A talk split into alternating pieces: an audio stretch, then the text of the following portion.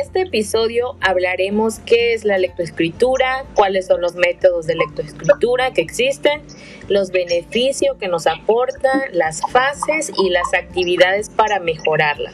Además, platicaremos con una pedagoga extraordinaria experta en el tema. Ella es Jessie y yo soy la pedagoga Fabiola. Bienvenidos a una pedagoga en Coatzacoalcos, donde compartiremos información y brindaremos herramientas para potencializar el desarrollo integral de los niños. Y bueno, como el primer punto debemos que, de conocer qué es la lectoescritura. Y bueno, nos dice que es la habilidad para leer y escribir, aunque dentro de la educación la lectoescritura se considera un proceso de aprendizaje y esto ocurre de 4 a 6 años, asignándoles a los niños diversas tareas que implican actividades de lectoescritura. Jessy, ¿tú qué opinas al respecto? Así es, Fabi. La lectoescritura significa la unión de dos procesos que se encuentran totalmente conectados, que es la lectura y la escritura. Además, leer y escribir son dos actividades que pueden resultar un poco difíciles. Claro, Jessy, bueno, y no hay que dejar a un lado los métodos de, lectoescritura que existen. Y bueno, pues no hay que eh, dejar a un lado la parte que, del aprendizaje. Bueno, el aprendizaje del habla se realiza mediante balbuceos, imitando a las personas queridas del entorno. El aprendizaje de lectoescritura se debería establecer de igual manera, en teoría. Bueno, y en el, sistema educativo sabemos que se han utilizado diferentes métodos de lectoescritura. Así que, Jessy, tú nos puedes eh, apoyar en este punto. ¿Cuáles son los métodos que se están empleando? Así es, Fabi. Dentro, como tú lo acabas de decir, dentro de la lectoescritura pues existen diversos métodos, eh, los cuales los más comunes son los métodos de lectoescritura global, el método fonético, el método alfabético, el método de lectoescritura silábico, el método palabra generadora y también está el método de lectoescritura constructivista. Muchas gracias Jessy y bueno, ahorita vamos a ir conociendo cuáles son los beneficios que podemos encontrar al trabajar la lectoescritura con los niños. Así que no sé Jessy si tú quieres eh, aportarnos algo al respecto de cuáles son los beneficios. Claro eh, uno de los beneficios, bueno, que son varios, ¿eh? que varios beneficios que nos ayudan dentro de la lectoescritura y es, por ejemplo, el desarrollo del lenguaje y la expresión, ya que esto mejora mucho la lectoescritura infantil. También encontramos lo que es el desarrollo del pensamiento y del aprendizaje, eh, también algo que contribuye a una mejor respuesta ante la ortografía y que también es un elemento para el desarrollo de la imaginación y de la creatividad. Y también se desarrolla lo que es la empatía y la habilidad de escuchar. Eh, la lectoescritura infantil mejora mucho la concentración y reflexión del niño. También eh, esto también permite aprender cosas del mundo que rodea al niño en la etapa infantil. Otro de los puntos es que fomenta la organización y elaboración de ideas sobre varios temas. La lectoescritura infantil puede ser un elemento de relajación y entretenimiento.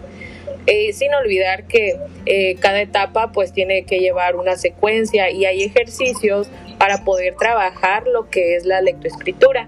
Eh, por último tenemos lo que, lo que nos aporta que es la innovación y hacer crecer las ideas y la creatividad en la mente del niño, que esto realmente es algo importante para el desarrollo de los niños. Eh, bueno, pues es momento de irnos a un corte comercial, pero regresando hablaremos de las fases de la niñez y la metodología que se debe de emplear para la lectoescritura. Así es, tú has visitado tu tienda más cercana de Office Max Ven y aprovecha. Compra una gran variedad de artículos escolares como cuadernos, libretas, pegamentos, mochilas, loncheras, forros, flautas, lapiceras, estuches y muchos artículos más y llévate el 50% de descuento. Sí, escuchaste bien. Corre a Office Max y llévate el 50% de descuento en cualquier compra que hagas. No lo pienses más, porque se acaban emociones. Regresamos y es momento de hablar sobre las fases de la lectoescritura. Y la primera nos las tiene la pedagoga Jessie. Muchas gracias, Fabi. Así es. La primera fase es la lectura y la escritura para niños de tres años.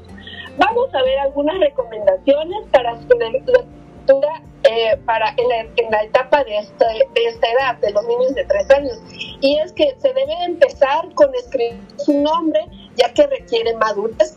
Primero se escribe y luego se lee. También para escribir no hace falta trazar las letras, porque para ello hay que tener cierto desarrollo de motricidad fina. La lectura, la, perdón, en tres años consiste en ordenar las letras. Bueno, y nos vamos con la segunda fase, que es para niños de 4 años. Y aquí vamos a ir viendo las recomendaciones y actividades de lectoescritura para niños de esta edad. Y la primera, pues nos dice que es aprender a reconocer las vocales. Esto es muy importante a esa edad, aprender y a reconocerlas. El segundo es trazar y aprender las vocales. También es recomendable trazar cada una de las vocales. Y la última que es reconocer vocales y consonantes. Es importante reconocer vocales y consonantes coloreando para favorecer así la lectoescritura a los cuatro años. Y bien, Jessie, ¿qué más nos puedes aportar, perdón? Sí, también está la que es la lectoescritura de cinco años. Y bueno, pues a los cinco años los niños han ganado habilidades por lo tanto, son capaces de tomar el lápiz y realizar trazos, curvas, odas e incluso algunas letras. Es, por lo tanto, un estupendo método para estimularles en la iniciación a la escritura a los cinco años. Pero, ¿cómo hay que hacer este, para llegar a esta esta habilidad, pues primero hay que practicar la lectoescritura a los cinco años en casa como un juego periodos cortos de tiempo y sin tosigarle o regañarle. También la actividad tiene que ser divertida. Puedes fomentar el aprendizaje pidiendo al niño que lea los carteles de la calle, las letras de, galletas, etcétera, la de sabrita, lo que quiera, ¿no? Eh, también está eh, trabajar unos minutos al día para afianzar lo que ya se está aprendiendo en el colegio. Después deja que descanse y sobre todo que juegue, que es lo más importante en esta etapa de cinco años. Muchas gracias Jessie por toda esta información valiosa que nos estás dando y así poder aplicarla con nuestros hijos.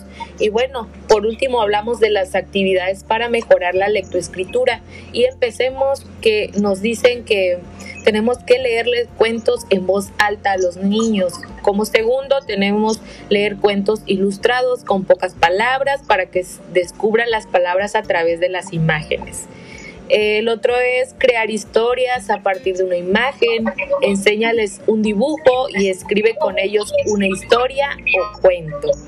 Eh, incluso también se podría aplicar eh, leer con el niño cosas de su interés para sacar la información que, que a ellos les guste, estimularlos a escribir cartas, mensajes, también animarles a escribir a familiares o amigos, crear un rincón de las palabras, buscar palabras con determinados sonidos, les enseñamos un sonido y le pedimos que que piensen en palabras que tengan ese sonido. Bueno, Jessy, para terminar este episodio, ¿tú qué nos puedes eh, eh, decir al respecto a manera de conclusión?